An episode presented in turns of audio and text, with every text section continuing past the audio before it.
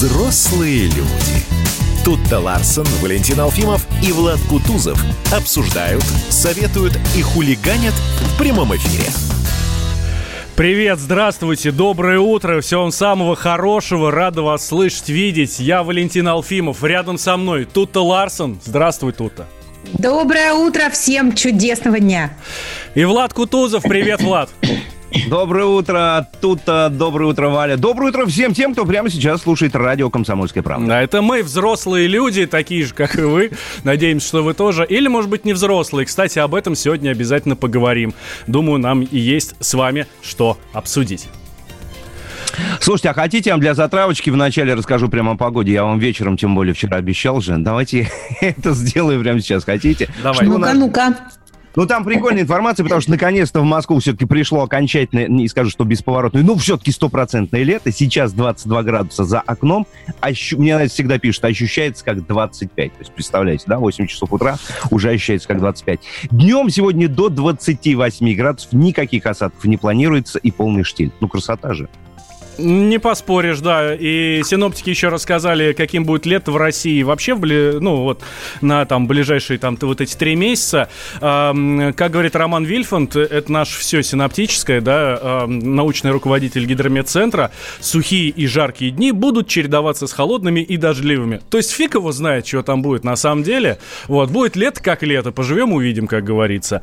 Что касается таких более долгосрочного прогноза, давайте услышим услышим Вадим Заводченков, ведущий специалист Центра погоды ФОБОС. Что в ФОБОСе говорят по поводу лета ближайшего?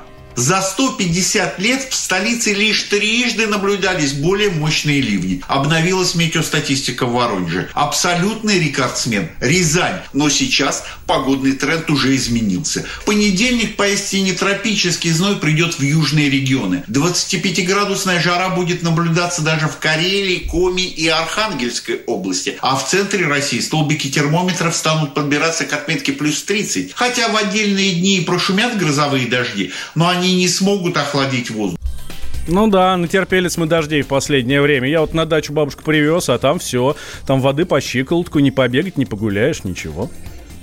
У вас как там в Замкадье? Просто. Да у нас то же самое. Вообще у меня дети просто на даче чувствуют себя э, слишком взрослыми людьми для того, чтобы выйти на улицу в такую погоду. И тоже невозможно их выгнать. Сначала они боялись э, всех, кто жужжит, кусается э, и может там, я не знаю, на них сесть. они все время от любого шмеля прибегали домой. А потом им стало ну, мокро, у нас тут э, довольно дикие места, участок не благоустроен, плиткой, к сожалению, и бордюрами мы не располагаем, поэтому у нас болото вообще. Резиновые сапоги наши все. Я вот с ужасом думаю, как я буду в 30-градусную жару в резиновых сапогах передвигаться. Босичком. Раньше Слушайте, было... Да, да, Влад. Да, я, я просто хотел вам сказать, я вчера видел случайно по одному из каналов, а, показывали, но в связи с тем, что всех залило по окончательно, да, на прошлой неделе, у Сергея Пенкина там у него какой-то бешеный дом совершенно за много миллионов рублей, и у него значит, испортилось все. Аппаратура, сцена у него там, барабаны, микрофоны и так далее и прочее. У него по колено просто в доме полностью вода. Что-то пошло не так человек. Наверное, он хотел а, ну, устроить нас... open air. Я, у я... нас не худший вариант еще, да? Я к тому, что да, да, да, не пугайтесь жучков и всего остального. Это, это нормально, это не самое страшное. Да, вот раньше как-то было все проще, действительно, на той же даче или там э, дома, в городе, в Москве, там, я, я в Москве вырос, да, как-то все было совсем по-другому. В дождь, пожалуйста, можешь выйти на улицу, побегать, порезвиться, все хорошо, придешь домой, тебя, конечно, ругают, то что ты не прав, но э, ничего страшного не происходит. Видите, сейчас дети совсем уже другие. А, ну, э, я хочу, я хочу опровергнуть твой тезис, потому что все-таки, все-таки в тот момент, когда мне удалось э, в промежутках между ливнями выгнать детей на улицу, мой младший ребенок 4,5 лет Иван попил из лужи. Все нормально. Дети мало изменили. Ну, слава богу, все, все хорошо, все хорошо, у всех все хорошо. Так, дорогие друзья, вы пока подумайте, эм, взрослые вы люди или нет. Если э, да, то объясните нам, пожалуйста, когда вы вдруг стали взрослыми. Мы как раз вот после песни об этом и поговорим. Наши контакты 8 8 800 200 ровно 9702, номер телефона, Вайбер, WhatsApp, плюс 7 967 200 ровно 9702. Ждем ваших звонков, сообщений. Вот наступило такое серое дождливое утро. Я просыпаюсь с ощущением тревоги Мой сон прервался перед самой развязкой Я одеваюсь По эскалатору бегут пассажиры. Приехал медленный и заспанный поезд. Я втиснут, кто-то сзади дышит затылок. Вокруг взрослые люди. Взрослые люди. Взрослые люди. Взрослые люди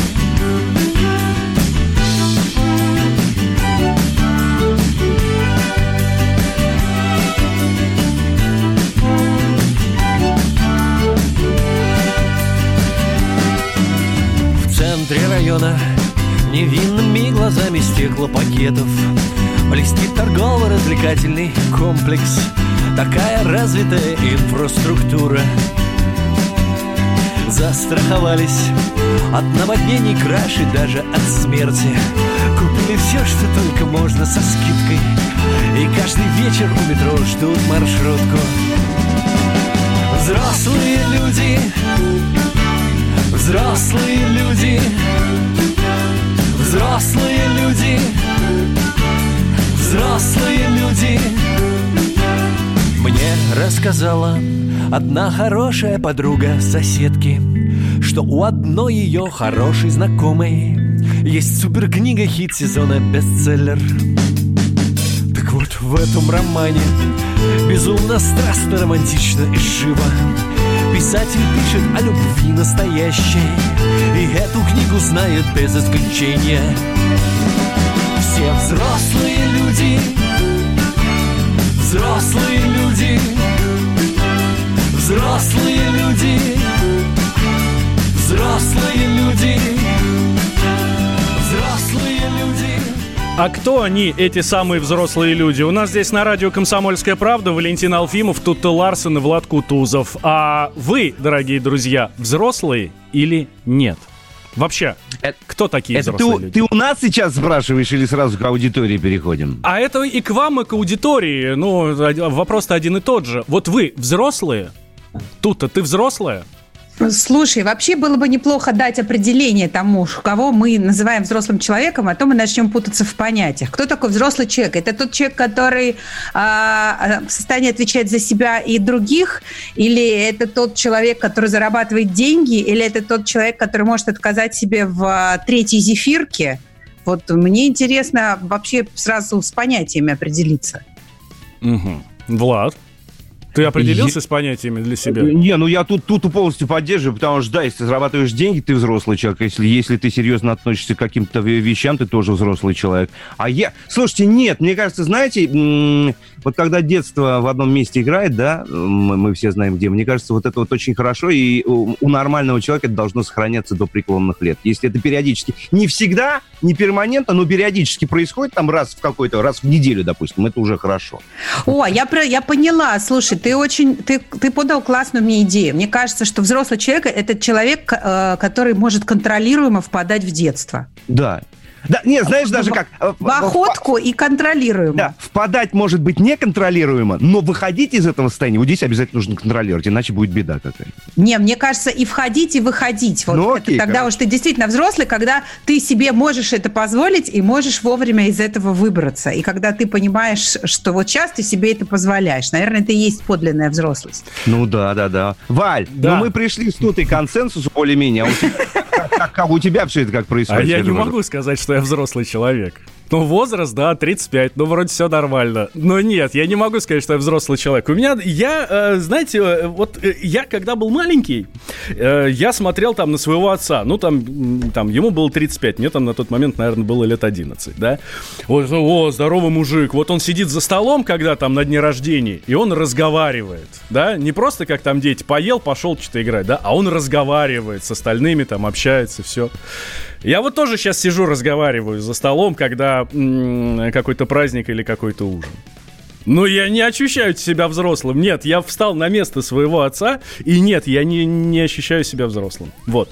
А, дорогие друзья, давайте 8 800 200 ровно 9702 наш номер телефона, Вайбер, WhatsApp, плюс 7 967 200 ровно 9702. А как, э, когда вы почувствовали себя взрослым человеком? Когда вы получили паспорт? Когда впервые, э, не знаю, там попробовали что-нибудь горячительное? Когда у вас родились дети? Или э, когда появились седые волосы и морщины? Когда вообще действительно наступил вот тот самый миг, когда вы осознали, что все, я взрослый, и, наверное, помощи просить не у кого, и ты сам теперь отвечаешь за свою жизнь. Кстати, вот очень неплохое определение. Помощь просить не у кого уже, а, или не у кого, или, может быть, даже стыдно. Вот тогда ты не уже взрослый. Не согласна. Не согласна. А давай, Почему? опровергни. А потому что, когда ты не умеешь просить помощи, то это не взрослое поведение. Нет, ну я же имею в виду, знаешь, когда вот ты, там, тебе 18 лет, ты приходишь к маме и говоришь, мам, слушай, мне там денег надо, да, или к папе, ну, неважно, там, к родителям, да, мне денег надо, слушай, а помоги на работу устроиться, а помоги то все пятое, десятое. А сейчас так уже ты как-то... так и в 40 лет себя ведешь, нет? Вот поэтому я не считаю себя взрослым. Слушайте, смотрите, первое сообщение, которое пришло по теме, вот о чем и вот какое. В 35 лет повзрослел, запятая, когда родилась дочка. Вот. Хороший повод Знаете. повзрослеть. Да, делаем небольшой перерыв. Влад Кутузов, Тута Ларсен, Валентин Алфимов. Это взрослые люди на радио «Комсомольская правда». Присоединяйтесь к нам. Взрослые люди. Тут-то Ларсон, Валентин Алфимов и Влад Кутузов обсуждают, советуют и хулиганят в прямом эфире. Как дела, Россия? Ватсап-страна! Это то, что обсуждается и то, что волнует. Это ваши сообщения в прямом эфире, в том числе и голосовые. Каждый будний день с 11 до 15 часов с Михаилом Антоновым. Эфир открыт для всех. Включайтесь. Радио «Комсомольская правда». Радио про настоящее. Взрослые люди. Тут-то Ларсон, Валентин Алфимов и Влад Кутузов обсуждают, советуют и хулиганят в прямом эфире. Да, и советовать будем и хулиганить, а пока к вам, друзья, обращаемся. Итак, а, когда вы себя взрослым почувствовали, когда паспорт получили, когда выпили в первый раз, когда э, дети у вас родились, или, может, когда у вас седые волосы появились, да? Ам, что для вас вообще взрослость? 8 800 200 ровно 9702 – это м, номер прямого эфира, чтобы с нами тут пообщаться на всю страну. Или Viber WhatsApp плюс 7 967 200 ровно 9702. Вот. Слушай, мне кажется, что э, нельзя говорить об одном моменте взросления. Вот я был маленький, а потом раз, бах, и сразу стал взрослый. Если бы с нами это так происходило, то, наверное, мы бы все немножко съехали крышей. Это очень большой стресс. Я вот подумала о том, что вот в моем случае прям было несколько этапов таких э, взросления, э, очень-очень ощутимых. Там. Например, э, там в 7 лет развелись родители, да, оп, какая-то часть детства отвалилась, кончилась это, началась какая-то другая жизнь. Потом там, я не знаю, в 14 случилась первая несчастная любовь, когда меня отвергли. Фигак, это новый э, уровень обработки информации и выживания. Потом я поступила в МГУ и оказалась один на один с Москвой. Это там через два года, да, в 16, там, 17-18. Потом я первый раз вышла замуж и так далее. Понятно, что, наверное, по-настоящему ты становишься э, супервзрослым м, м, просто вынуждена, действительно, когда у тебя появляются дети. Но женщинам, наверное, здесь проще, у нас биологически это все как-то включается. Хошь не хошь, приходится. Вот, но э, с другой стороны, я вот смотрю на своих детей, понимаю, что с каждым своим ребенком я по-новому ухожу в детство, потому что я с ним с каждым расту, с каждым проживаю все те же детские проблемы, с каждым по-новому как-то, ну, э, познаю жизнь. Как- и... Когда ты говоришь, что переживаешь все те же детские проблемы, я сразу вспоминаю стендап-комик Щербакова, который говорит, какого черта я должен делать домашнюю работу? Я в детстве не делал, а сейчас должен делать домашнюю работу. Слушайте, да, давайте об этом не будем сейчас вспоминать. Это только-только закончилась, так сказать, дистанционка совершенно ужасная. Давайте передохнем от нее немножко. Не, ну я просто, знаешь, про то, как там, я не знаю, как, на- как научиться дружить, там, как э, выстраивать общение, как э, не бояться, там, как переживать свои первые ошибки, и падения, там какие-то проигрыши. То есть ты с каждым новым, каждый новый ребенок тебе подкидывает новый челлендж в этом случае. И с каждым новым ребенком ты, с одной стороны, все больше взрослеешь и становишься все более ответственным и зрелым человеком. С другой стороны, а, получаешь все больше а, таких, ну, классных инструментов для того, чтобы возвращаться в детство. Окей, тут у тебя дети. Хорошо, Влад, у тебя тоже дети? Ну, да, я в том ну, плане, конечно, что, ну, нет, я имею в виду, взросление – это дети. Ну, я вот, я думал, что, я думал, что оно так, но вот сейчас тут развенчал, собственно, все, о чем я думал, только что я с ней согласен. Прости. Ну, правда, да-да, ничего. я с тобой согласен, потому что на самом деле не бывает. Вот ты, ты, ты ребенок, ребенок, потом бах, и ты взрослый человек. Наверное, несколько степеней в течение всей жизни у человека вот этой взрослости, потому что... Ну, у меня, наверное, два было момента. Первый, это когда я закончил школу, пошел в институт, соответственно, начал жить один. Это, это действительно вот резко, мгновенно новая жизнь. А второй, действительно, когда появилась дочка 9 мая 2003 года. Нам повезло, у нас время салют каждый год в день рождения. Класс. Да-да-да. Вот это, это, это вот произошло мгновенно за секунду. Как только я узнал, что она есть, а, у меня абсолютно все перевернулось, я стал другим человеком. 8 800 200 ровно 9702, наш номер телефона. Евгений к нам дозвонился. Евгений, здравствуйте, вы у нас первый, мы с вами взрослеем. Доброе, Доброе утро. Здравствуйте. Э, доброе утро, э, Евгений Москва я начал чувствовать себя взрослым в тот момент, наверное, когда я начал э, зарабатывать и мог позволить себе купить все, как бы, э, стать независимым от родителей и не, не просить у них, э, естественно, деньги на то, что мне э, хочется купить. Угу. Но аргумент, аргумент, хорошо, спасибо большое, Евгений. Вот мне кажется, это для мальчиков очень важно, вот эта тема денег. Я начала зарабатывать первые деньги в 14 лет, но я до сих пор ну, не чувствую, что деньги – это какая-то большая, ну, важная часть моей жизни. То есть это просто инструмент, но на мое, ну, на мое самоопределение, да, себя как личности, они мало влияют. Я вспоминаю, э, на что я потратил свою первую зарплату. Я в красках рассказывать не буду, потому что в утреннем эфире этого просто нельзя делать. Но я, я купил себе большой сметанный торт, а, два пол-литровых питьевых йогурта и литровую меринду. Ну, в общем, все это было смешано, скажем так, уже в желудке. Ну, в общем, было хорошо. Есть еще звонок 8 800 200 ровно 9702. Игорь, на связи. Здравствуйте, Игорь. Привет. Доброе, доброе утро. Э, ну, нужно, наверное, понимать, а что мы э, вообще подразумеваем под взрослением, да? Потому что у каждого человека, наверное, свое. У кого-то первая зарплата, у кого-то, там, я не знаю, от мамкиной титьки, ну и все остальное, да, вот разные совершенно вещи.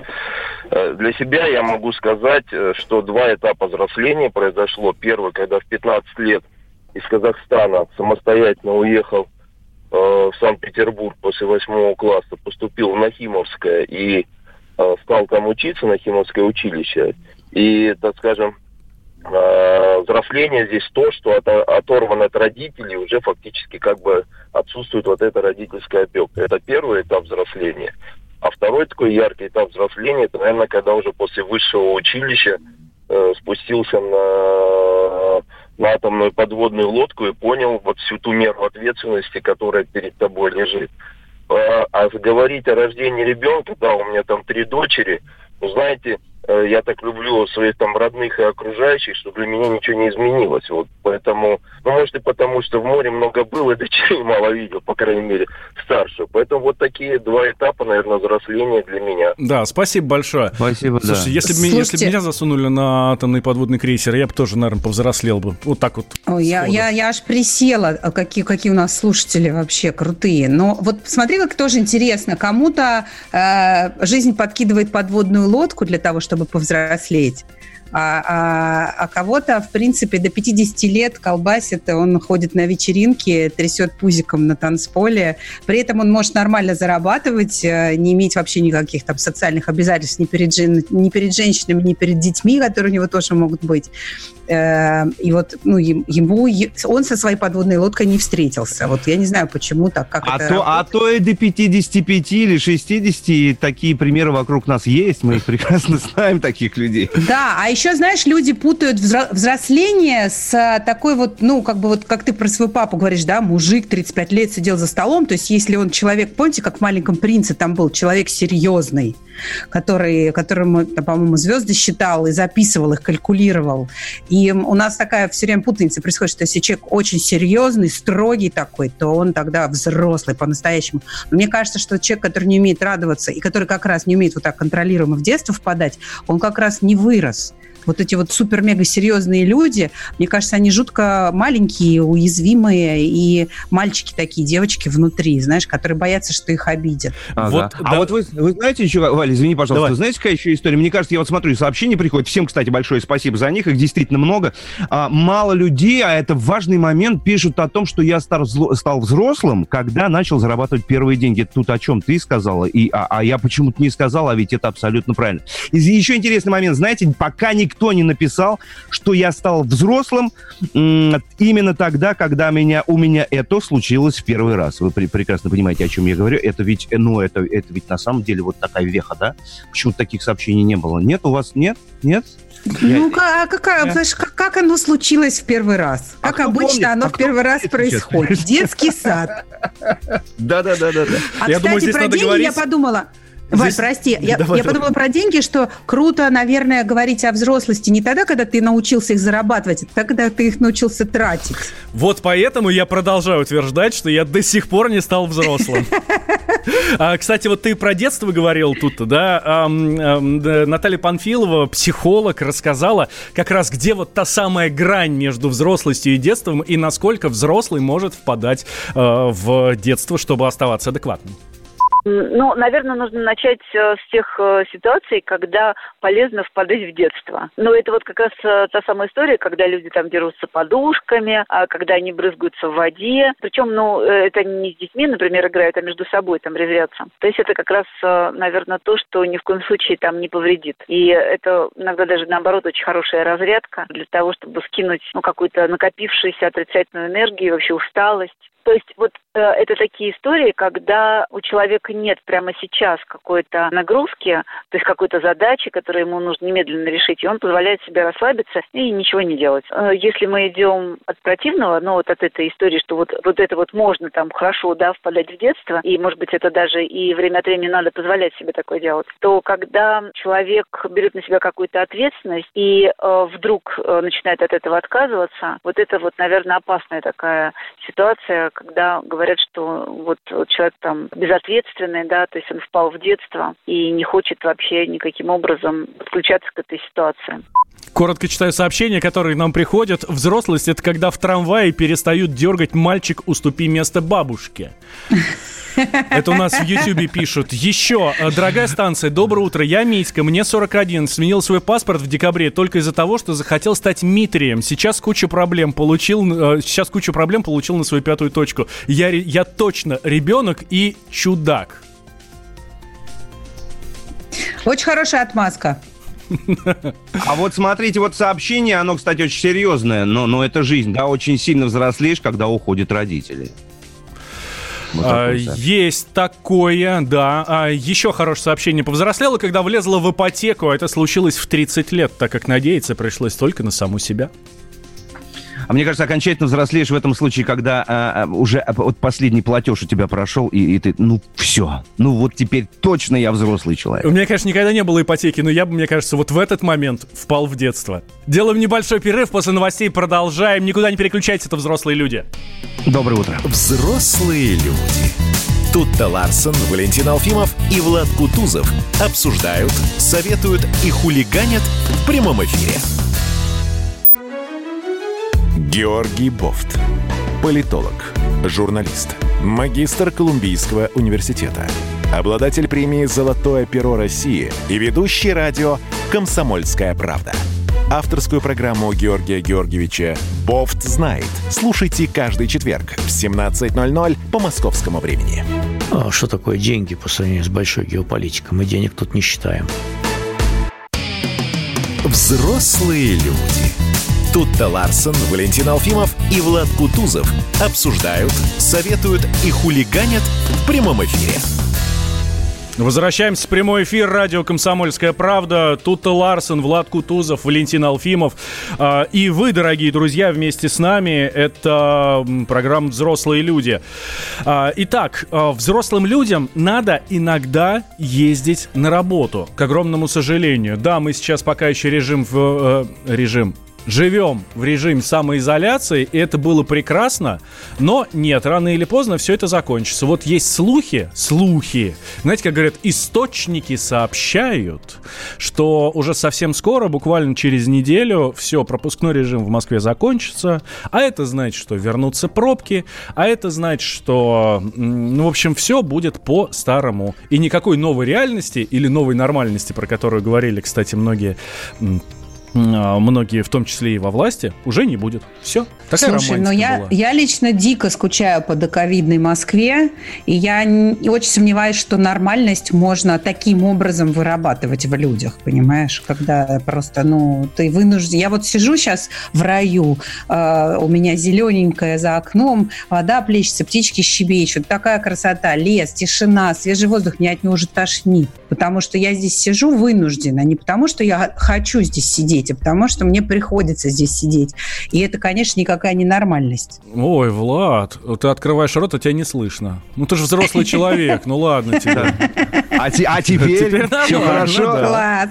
Тут я у тебя спрашивал, да, ты по губам не прочитал наверняка. Это связано прежде всего с профессиональной же деятельностью, да? Ну, в том числе, работа, да. И так Слушай, далее и прочее, да? Ну, человек что существует социальное. Я очень социальный человек. Мне нужны люди. Я люблю обниматься, я люблю общаться, я люблю знакомиться, встречаться. И, конечно же, часть моей работы связана с а, непосредственным присутствием, там, не знаю, на конференциях, на мероприятиях, на съемочных площадках. И мне этого дико дико не хватает всего, но, а, в принципе, за, эти время, за время удаленки появились какие-то новые форматы, даже как сейчас, да, мы на радио, но каждый сидит у себя дома, и это прикольно. Да.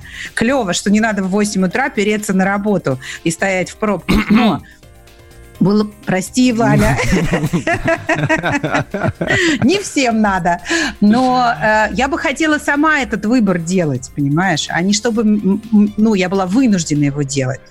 Слушай, я без тактильности вообще погибаю. Я замучил всех родных, кто со мной, потом замучил собаку своей тактильности, понимаешь, и все. Мне больше мучить некого. Я хочу уже вы, выйти и увидеть живых людей. Выйти и увидеть живых людей? Да вы чего? Да. Вот, но я сейчас э, открою маленький секрет для нашего руководства. Я чуть не опоздал на эфир, да, при том, что я добирался там два с половиной часа, нарушив все возможные правила дорожного движения. Пробки, да? Валь?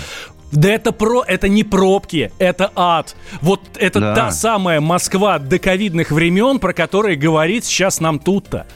Это, ну это просто невозможно жить так. Да вы что? Вот в ковидные времена я там несколько раз, ну там один-два раза в неделю я приезжал в Москву. Слушайте, я из своей Владимирской области два часа все приехал в Москве, ни пробок, ничего нет, все хорошо. Сейчас же жить невозможно уже, дышать невозможно. Люди дикие.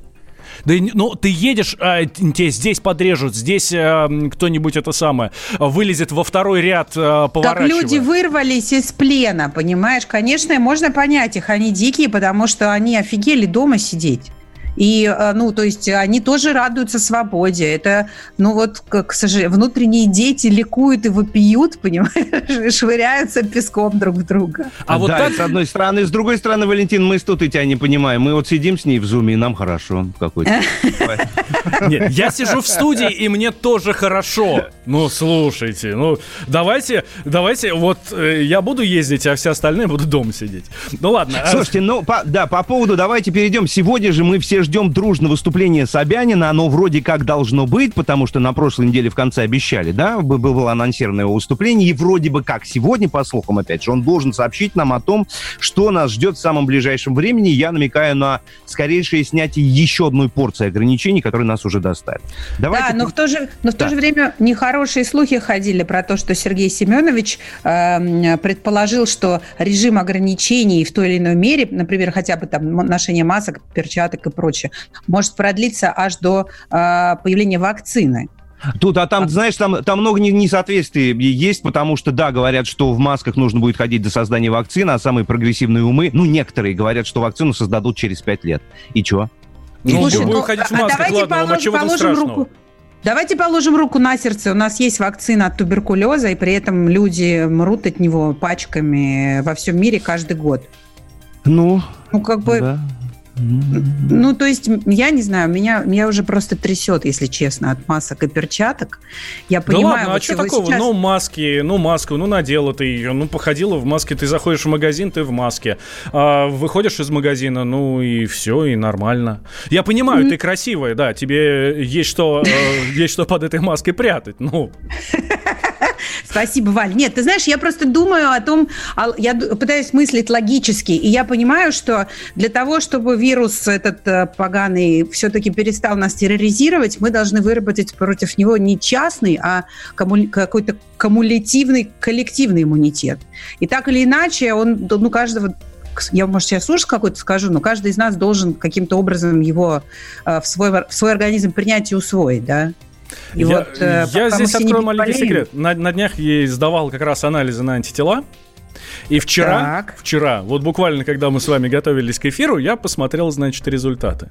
Вот сейчас мы Нету. поймем, мы тут и зря в зуме сидим, а не рядом с тобой. Слушайте, не зря. никаких Давай, давай, давай, антител, карты. никаких, ничего вообще. Просто мимо меня про- прошел этот, э, этот ковид. Ты расстроился после этого, скажи Ты- честно? Ты знаешь, я когда... э, Я почему спрашиваю, извини, перебью, потому что многие говорят, вот ну хоть бы, хоть бы я уже переболел, и, и все. И я могу спокойно какое-то время, какие-то полгода хотя бы Во-во, точно почему ты решил, улице. что он мимо тебя-то прошел? да Куда по- он делся? Потому что антител нет. Ну, Ну. то есть, ну, я- у меня нет никаких следов этого ковида в организме. И да, Влад, отвечая на твой вопрос, я расстроился. Вот, А да, ты да, болел? да. Нет. Нет, нет, в том-то и дело, что нет. Ну, правильно такое. Ну, а кто сказал, что ты с ним еще не встретишься? Э, ну, Э, вот, теперь я надеюсь, что я с ним не встречусь. А, Смотрите, про Москву еще что говорят. А, Геннадий Онищенко, наш любимый, бывший главный санитарный врач страны, выступил за более решительное снятие ограничений в Москве. Причем вот эти более решительные, это ее буквально, его буквальная цитата. А, Говорит он, нерешительность в вопросе снятия ограничений может стать губительной для сферы культуры. Так. За культуру Онищенко топит. А там же- есть же его прикольная цитата. Смотрите, Пермь, Омск, почему там нельзя снять режим ограничений, говорит Онищенко. Месяц-другой поги- погибнет Мариинка, которая насчитывает несколько тысяч человек. Если певец поет, а, если певец не поет, музыкант не играет, танцор не танцует, то все. Речь не про Питер или Москву, речь обо всей России отмечает. Короче, Онищенко соскучился по театру. Но он топит за культуру очень плотно, да. Но он так же, как и Тута. Ларсон, хочет в театр, да.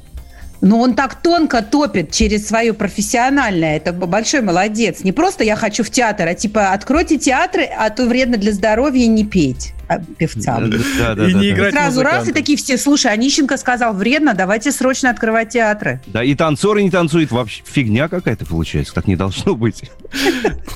Э, Плохому танцору ковид мешает о, у нас. э, Это наша новая реальность, новая нормальность.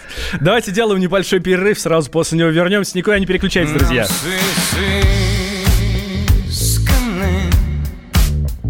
Цинизмом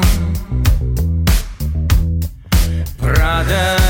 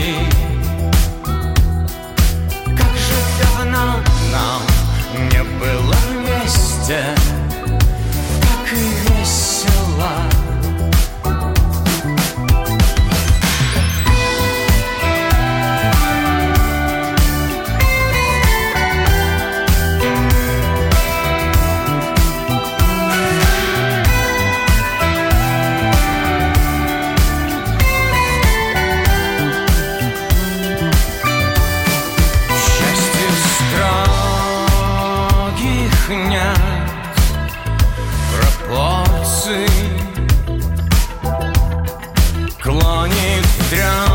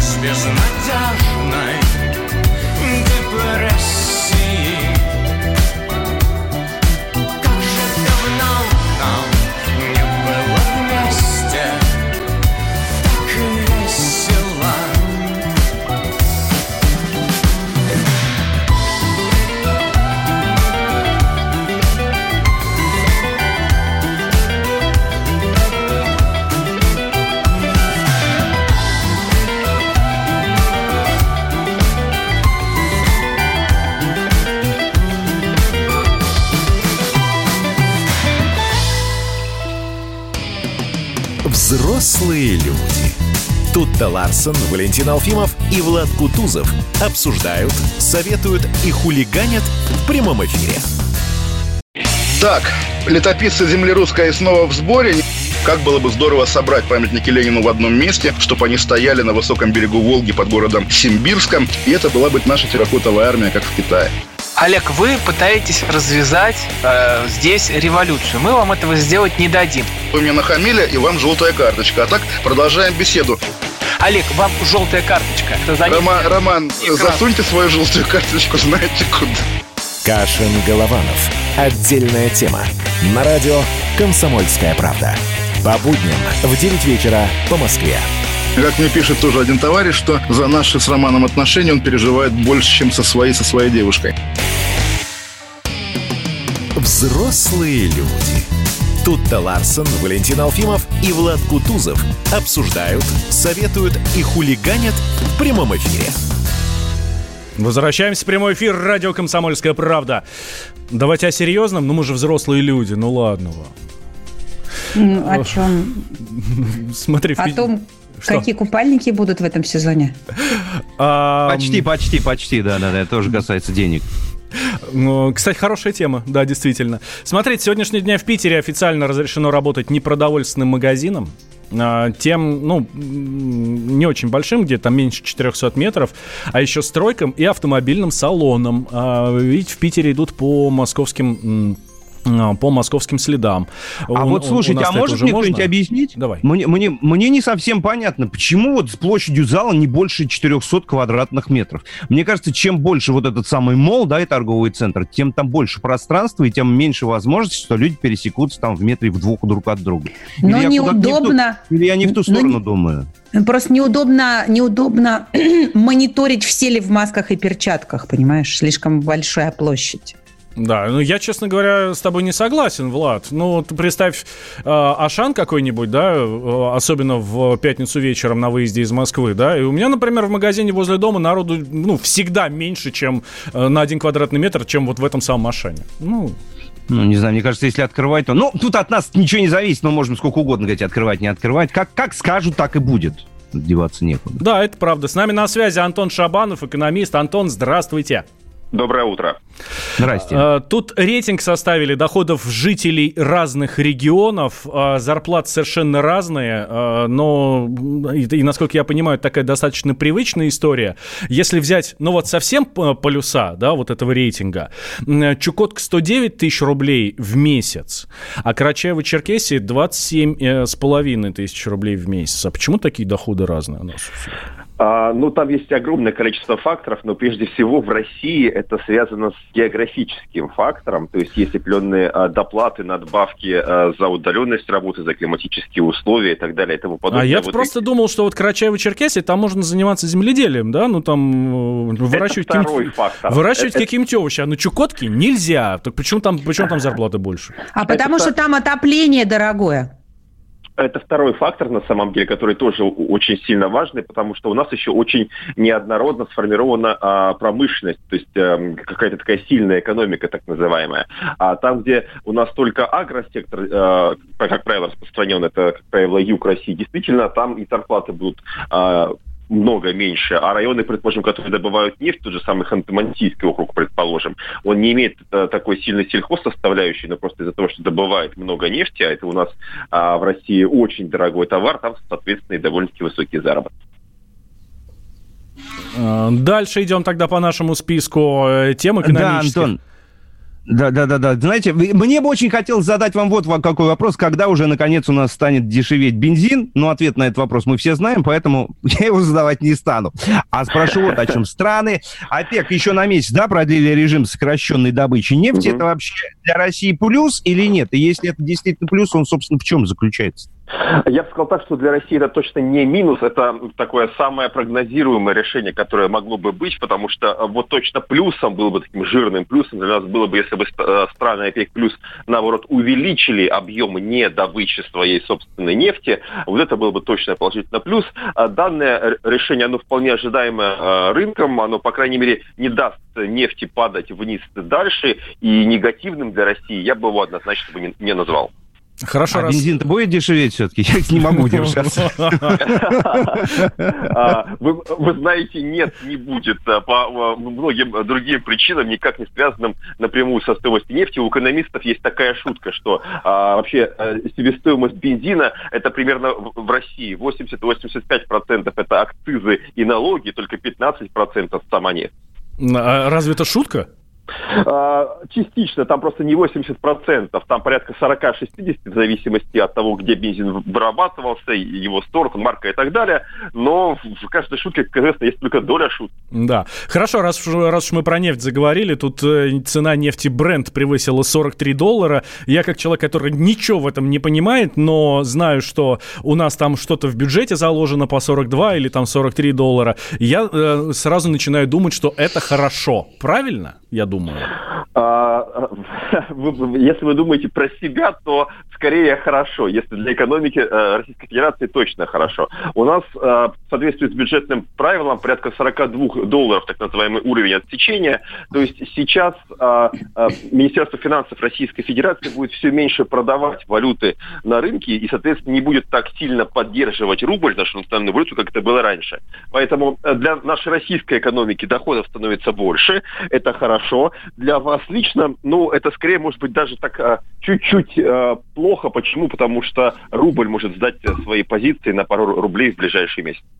Вот, Вот зачем, вот прости, зачем вот, Валя, ты попросил в этом месте разъяснения? Я руководствуюсь мыслью о том, что если я что-то не понимаю, то априори надо думать, что это к лучшему, что все будет хорошо. Вот ты уточнил, и сразу стало не так хорошо.